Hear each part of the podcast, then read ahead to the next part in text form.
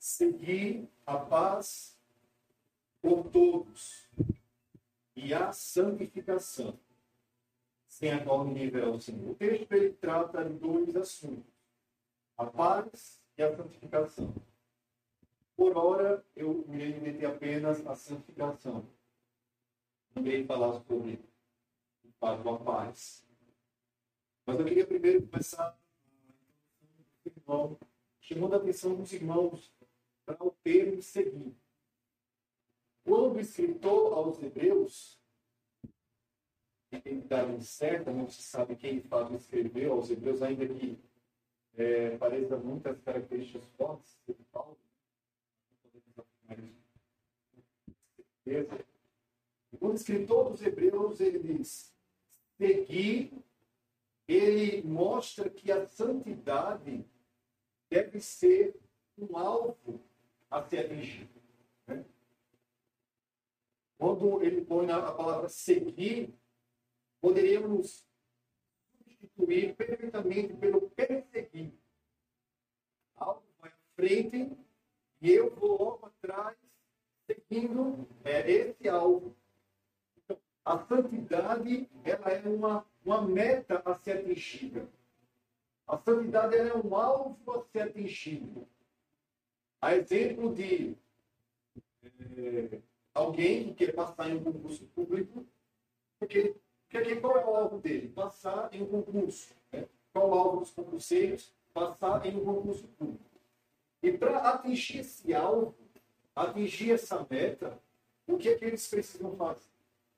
Eles vão começar a primeiro estudar os meios pelos quais eles vão conseguir atingir o seu alvo. É assim. Todos nós já tivemos uma meta na vida. Seja era casar, seja era, se eu acabei de falar, passar em concurso público, seja passar simplesmente uma prova de escola, uma faculdade. Mas sempre que o homem tem um objetivo, uma meta, ele, antes de atingir, ele precisa traçar os caminhos que ele vai seguir até atingir esse seu objetivo. Se no concurso público, ele vai escolher materiais didáticos, os, melhores que ele puder, os melhores que ele tiver informação, e ele vai adquirir esses materiais didáticos. Ali ele vai se organizar em torno de uma rotina. Ele vai dizer, tal hora eu vou estudar, tal hora eu preciso dormir para dar é, oxigenação, melhorar minha mente, tal hora eu preciso comer isso, principalmente quando é um concurso de ordem militar, né? onde as pessoas precisam também de um condicionamento físico. Então, não somente uma rotina de estudar teorias, mas também eu preciso nessa hora fazer um exercício físico, eu preciso me alimentar disso, daquilo e daquilo outro. Afinal de contas, ele tem uma meta a ser atingida. Ele tem um alvo a ser atingido. E qual é a meta de todo aquele que quer ver ao Senhor? Ele uma vida santa. A meta de todo homem e de toda mulher que quer ver o Senhor, o coloca aqui, ninguém verá o Senhor, ele está se referindo exatamente à permissão de entrar no céu. Se eu pudesse para parafrasear esse versículo, eu diria o seguinte: vocês estão proibidos, melhor dizendo, não, o escritor se colocando também como homem, né? Nós estamos proibidos por Deus de vê-lo e entrar no céu se não for por meio de uma vida santa. Não, não tem como. Sem a qual se sigam a santificação. Porque sem santidade, ninguém verá o Senhor. Tem como ver a Deus sem santidade? Isso aqui é, muito importante, irmãos, porque nós podemos ter uma vida é, de igreja, uma caminhada longa com Deus, e é que eu posso chamar de caminhada com Deus, mas se o homem não tiver uma vida santa, ele não poderá. É o que existe. É como você é, tem um diploma e você só pode entrar nesse ambiente com aquele diploma chegar nas portas do céu, os homens vão precisar mostrar Sem essa de ficar no final. Ele não poderá entrar. não poderá entrar no céu. Agora, a gente precisa ter muito cuidado quando a gente define o que é santificação. Porque o que é santificação?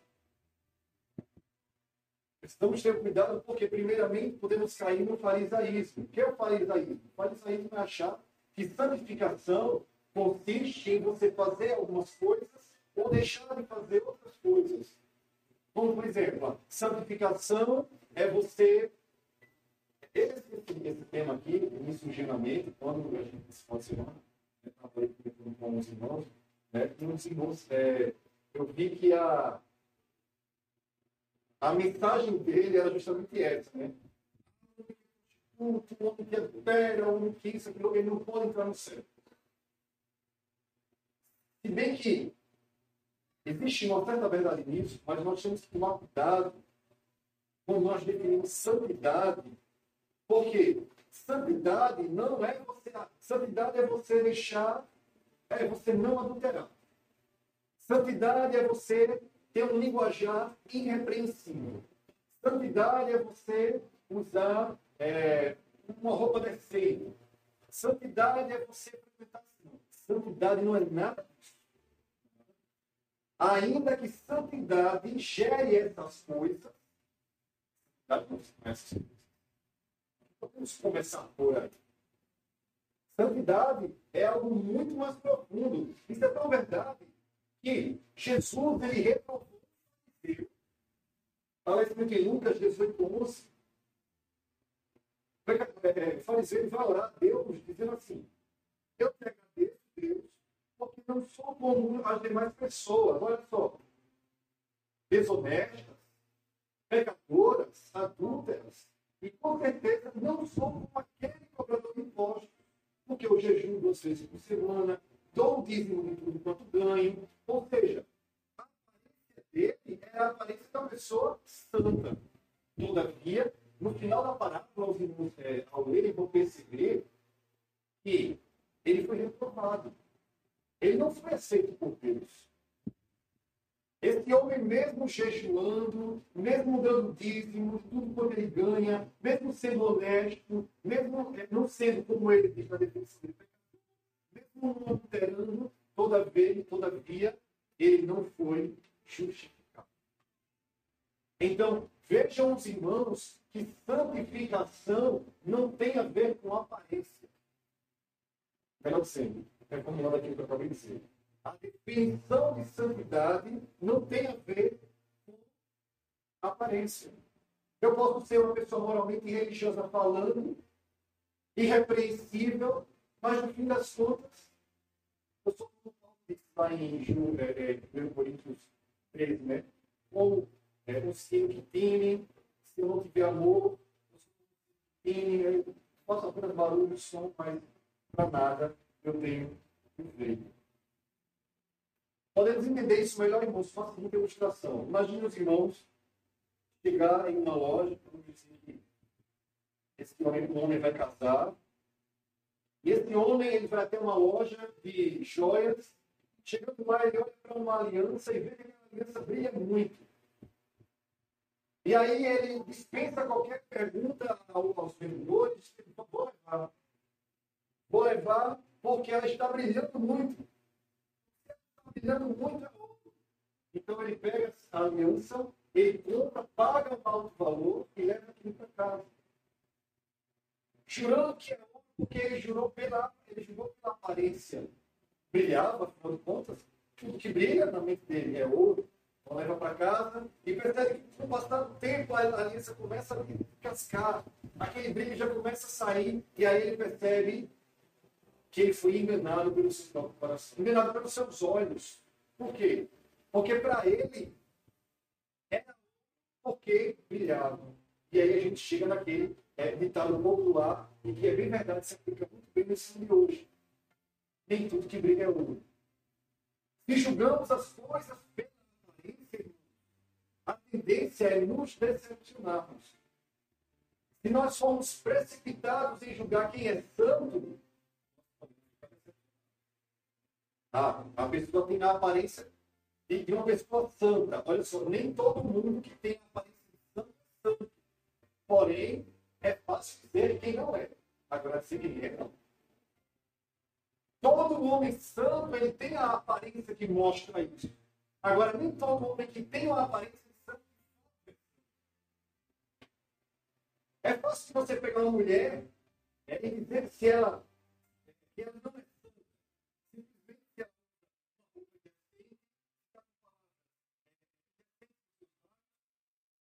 erro você pode dizer, essa não é Agora, você olha para uma mulher, está vida, bem composta, fala bem, se veste bem, se comporta bem, é difícil saber. Ela não se precipite em dizer que ela é santa.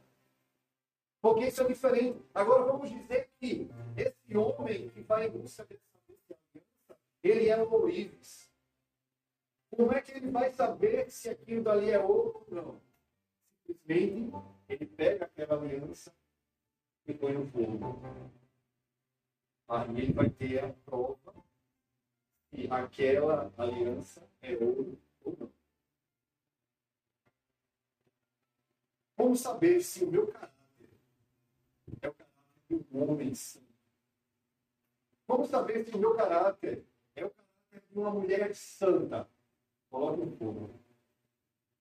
Aí você vai saber se você de fato é uma pessoa santa ou é apenas um fariseu da igreja um legalista, alguém que, que tem a aparência de santo, mas por dentro é um sepulcro caiado. Né? Por fora é belo, mas por dentro conserva morte.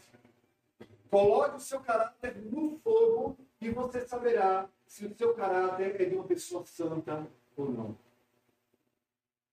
Como assim colocar no fogo? Olha, irmãos.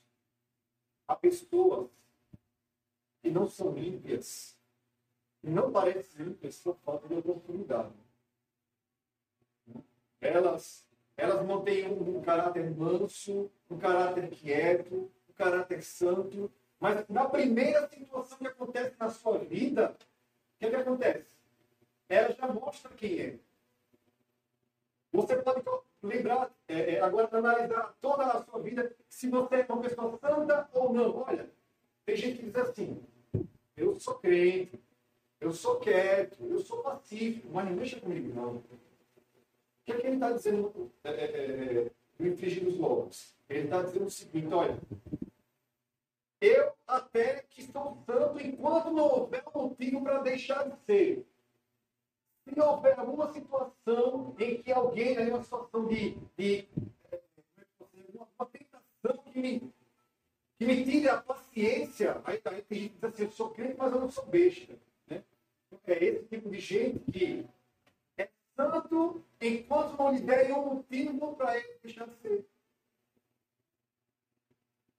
Ele é até uma pessoa mansa, mas alguém irrita, aí logo a pessoa explode. Fala uma palavra assim, não deve, fala, é, tem, tem um, caráter agressivo, violento. Bem, isso aqui é apenas um exemplo que eu estou usando. Aí eu consigo manter é, fiel à minha esposa. Mas, na primeira oportunidade, ah, eu sou uma pessoa que eu não, não roubo, não. Talvez seja. Faça passar o seu caráter pelo fogo e assim você vai saber se você é uma pessoa santa ou não. Quando o caráter do homem é colocado sob pressão, não é, não é nos momentos quietos e calmos que nós sabemos quem nós somos. Não é nos momentos quietos e calmos, são os momentos de pressão. São os momentos da, das pressões da vida, são os momentos de fornalha em que o nosso caráter submetido é que se revela o que realmente nós somos. Se somos realmente homens e mulheres santas ou se somos apenas fariseus dentro da igreja. é fácil é, nos analisarmos. Faz uma retrospectiva da sua vida. Hoje, ontem, será que aconteceu alguma situação? E sempre que essa situação acontece, volta e meia, você sempre reage daquela forma que você sabe que não é a correta. Isso determina. A aparência não diz muita coisa. Isso realmente é o homem interior. Nem tudo, como eu disse, né, que brilha é ouro. A santificação, como eu disse, ela não está. Ela não pode ser definida pela aparência.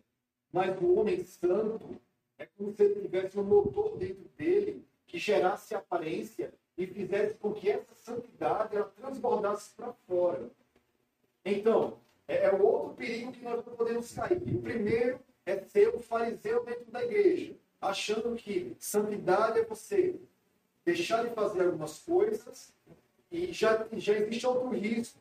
Outro grupo de pessoas que pensam assim, não, se santidade não é, não está ligada à aparência, então não importa a roupa que eu visto, não importa as palavras que eu falo, não importam as músicas que eu ouço, não importa as coisas que eu como, que eu bebo, a forma que eu me comporto.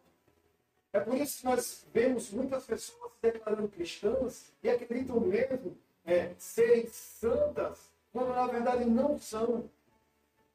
A santidade, ela, ela, ela imprime algo no nosso exterior. Ela imprime.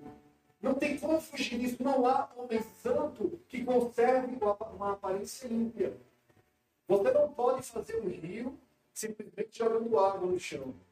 Você vai ter uma força. E o que muitos hoje na igreja têm é uma vida, é apenas uma de água que se seca com a temperatura do dia. Cara, eles até acreditam se alegra porque tem aquele punhado de água ali no quintal das suas vidas espirituais e acreditam que eles têm um rio, mas eles não têm um rio. Não tem um rio. Se não houver uma fonte que constantemente esteja jogando água e jogando água, você não tem um rio. Mas o que a Bíblia diz? Jesus diz: olha, aquele que crê em mim, farei brotar do seu interior rios de águas o homem santo é aquele que crê e existe dentro dele uma fonte no interior que jorra para a vida eterna. Ou seja, ele de fato tem um rio que faz com que não somente o seu interior, mas também o seu exterior mostre isso. Não podemos começar a vida cristã no que diz respeito ao que deixar de fazer ou não. Nós precisamos começar a vida cristã pedindo a Deus que esse rio ele seja aberto no nosso interior. Deus, abra dentro de mim um rio, faça dentro de mim uma fonte. E aí nós poderemos responder é, ao impulso do Espírito Santo e aí sim levar uma vida santa. E aí nós podemos chegar em como levar uma vida santa lá em 1 Pedro 1, 14, Pedro vai dizer assim: olha, como filhos obedientes. Então, a primeira característica de como ser santo é ser obediente à palavra de Deus. Não nos conformando com as concupiscências. O que é concupiscência? Concupiscência é aquele desejo, todos somos adultos, todos nós aqui, eu posso falar mais claramente, mas concupiscência são justamente os desejos sexuais desenfreados ou desejos de ganância por riquezas. A concupiscência, essa palavra está ligada justamente a esses dois desejos desenfreados. Desejo por riquezas e desejo por práticas é, ou até uma vida sexual desordenada. Isso é concupiscência. E foi justamente que Pedro quis dizer, olha, não vos conformeis com as concupiscências que antes havia na vossa ignorância. Mas como é santo aquele que vos chamou, sede vós também santos em toda a vossa maneira de viver, porque escrito está, sede santos, porque eu sou santo, purificando as vossas almas pelo Espírito, na obediência à verdade. Então, como é que eu posso ser santo, irmãos? Como é que podemos ser santos? Obedecendo à verdade. E que verdade é essa? Como Jesus disse, a tua palavra é a verdade ainda em 1 Pedro 2,1, ele vai dizer o seguinte: olha, deixando, pois, toda a malícia, todo o engano, todo o fingimento, inveja e murmurações. São outros pontos que devemos deixar para ser santo. Paulo também vai dar a sua contribuição, dizendo assim: rogo-vos, pois, irmãos, pela compaixão de Deus, que apresenteis os vossos corpos. Olha só, Paulo não está falando aqui nem de alma, ele já fala do resultado da santificação.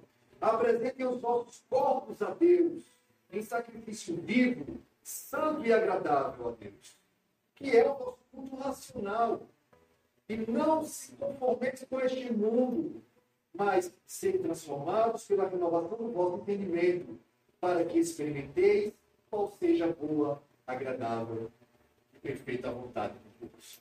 Então Paulo já vai dizer, olha, apresente o corpo de vocês, os corpos que vocês outrora apresentavam para a corrupção e para o pecado, as mãos que roubavam, agora peguem no arado e realizem.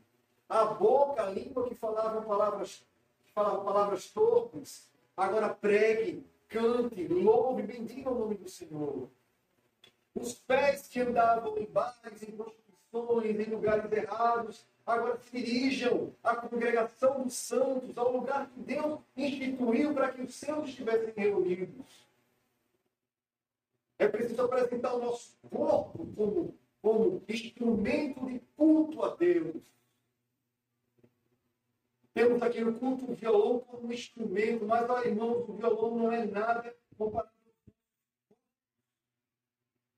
Deus ele não quer violão, Deus ele não quer teclado, Deus ele, não, Deus, ele quer corpos. É por isso que nós temos que ter muito cuidado nas duas definições do equilíbrio. Em não começar as coisas. É, eu preciso me santificar, preciso deixar isso, deixar aquilo, mas será que houve uma mudança? Se não houve uma mudança, feito.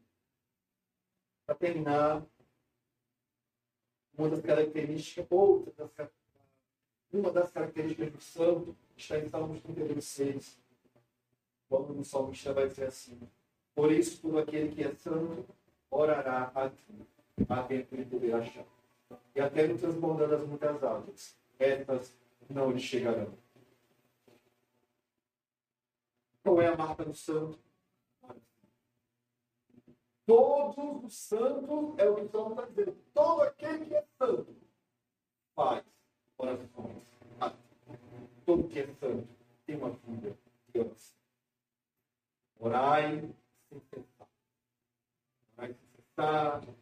Vigiai. Vamos pedir a Deus. Na verdade, nós já temos esse poder. Né? No momento que nós nos convertemos, Aconteceu ali o que os pentecostais chamam de batismo com o Espírito Santo, e para eles é algo mais tarde. Mas o batismo com o Espírito Santo acontece exatamente no momento da conversão. Quando o homem se converte, ali ele é batizado no Espírito Santo. Ali o Espírito Santo é derramado no coração do homem e ele recebe poder para justamente essas coisas. Desejos sexuais ilícitos, é, prazer por riqueza, murmurações.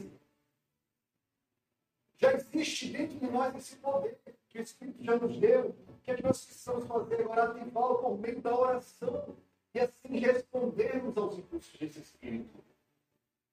Para termos uma vida santa, irmãos. Porque sem santidade, ninguém verá o Senhor. Ninguém verá o Senhor. Então é importante, sim, essa pregação de vocês, irmãos já vão entender é importante que nós falamos, que nós andamos, que nós comemos e bebemos, que nós ouvimos, que nós lemos e assistimos. Dessa precisamos para que Deus ele se manifeste em nós.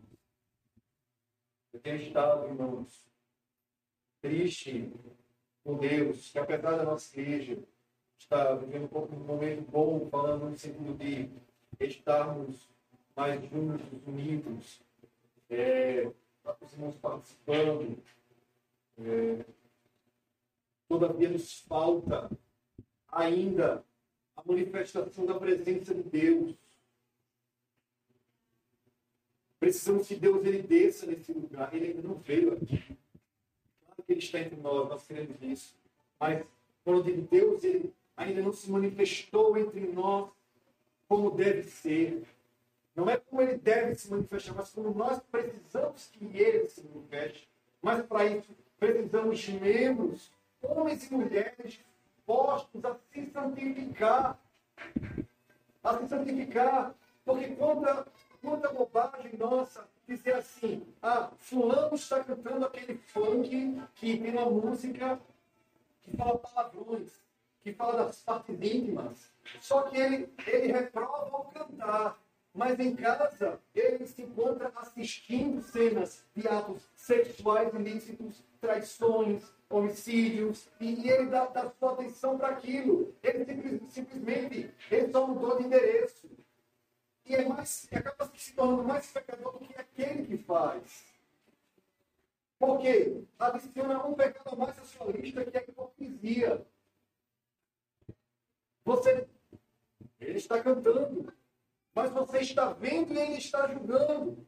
Nós precisamos abandonar as práticas do pecado, irmãos. Eu tenha com as minhas palavras, a minha pregação, e ultrapassado, a palavra de Deus não passa. Porque antigamente, muito antigamente, Deus falava mais com os homens. Porque existiam homens e mulheres em maior número dispostos a se santificar. Observe que quando Deus ia falar com Israel, ele até disse para Moisés: Olha, Moisés, diga ao povo que nem toque em mulher.